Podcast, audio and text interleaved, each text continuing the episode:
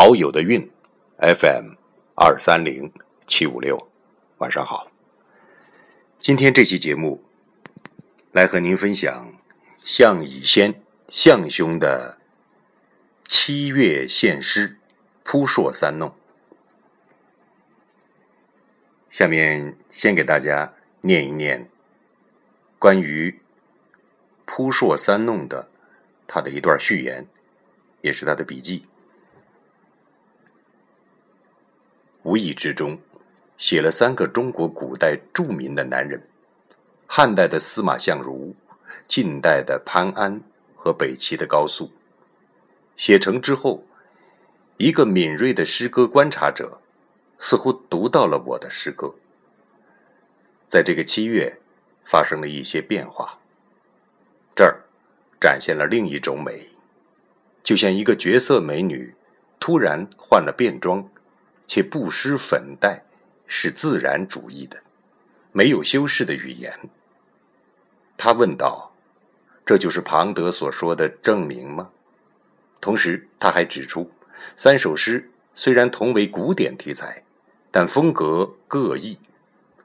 相如琴冷静朴素，潘安国白描飘逸，且有曲折的情节隐现其间。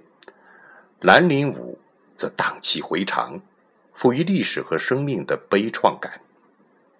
这位观察者还指出，三首诗歌分别对应了三个古老的母题：爱、美和死亡。果然否？还是让诗歌来说话吧。一弄，相如琴。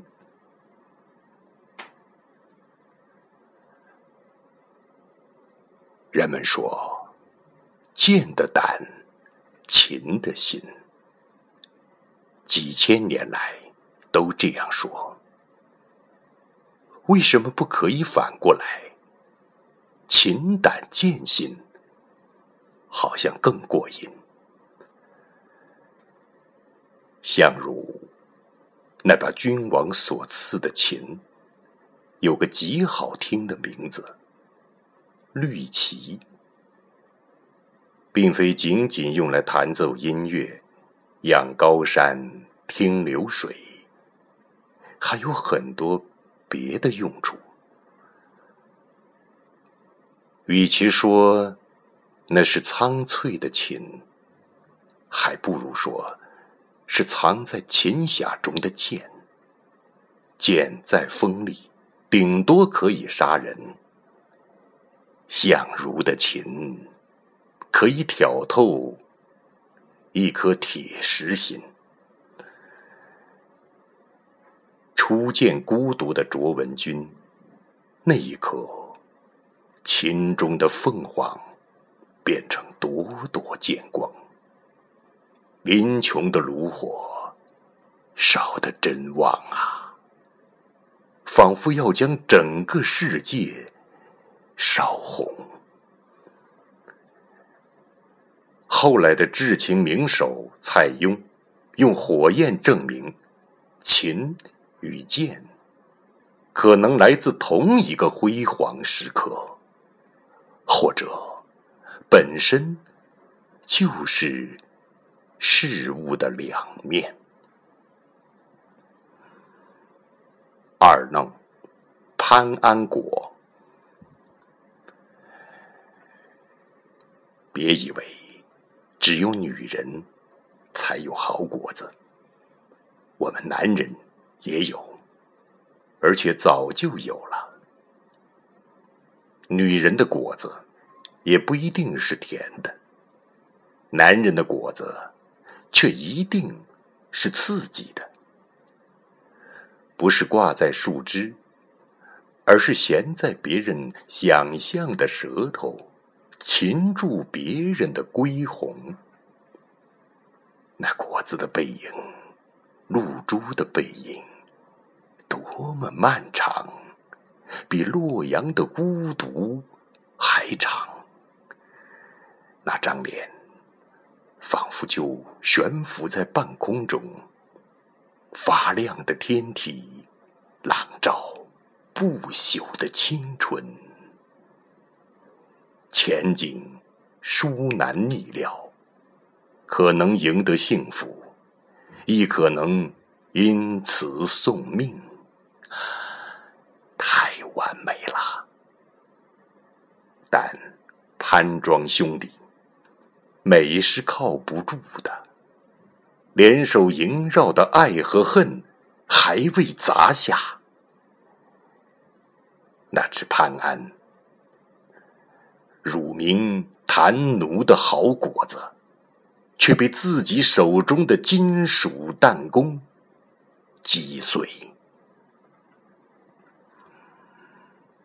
三弄，兰陵舞，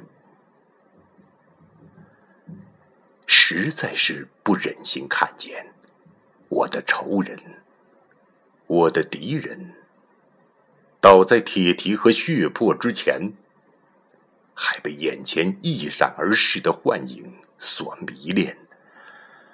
这一世的美呀，白的耀眼，亮的惊心。比美人更美的男人，不是来诱惑你们的，而是来索命的。冰凉的铜制面具之舞，与背后的表情形成反差。多么奇怪的双重镜！你们看见了爱，我看见了死。就算是向生命致敬吧，请忘记我的假象，也忘记我伪善的怜悯。狰狞才是世界的本质。好了，朋友，这就是向以先向兄的七月现诗。也如何？向以轩对文字、对诗歌的爱，我感觉超过了对自己的爱。自恋是一切诗人的通病，可是向兄在雕琢、雕刻他的充满古典之美的诗作的时候，兴许忘掉了自己。陶友的韵。FM 二三零七五六，再见。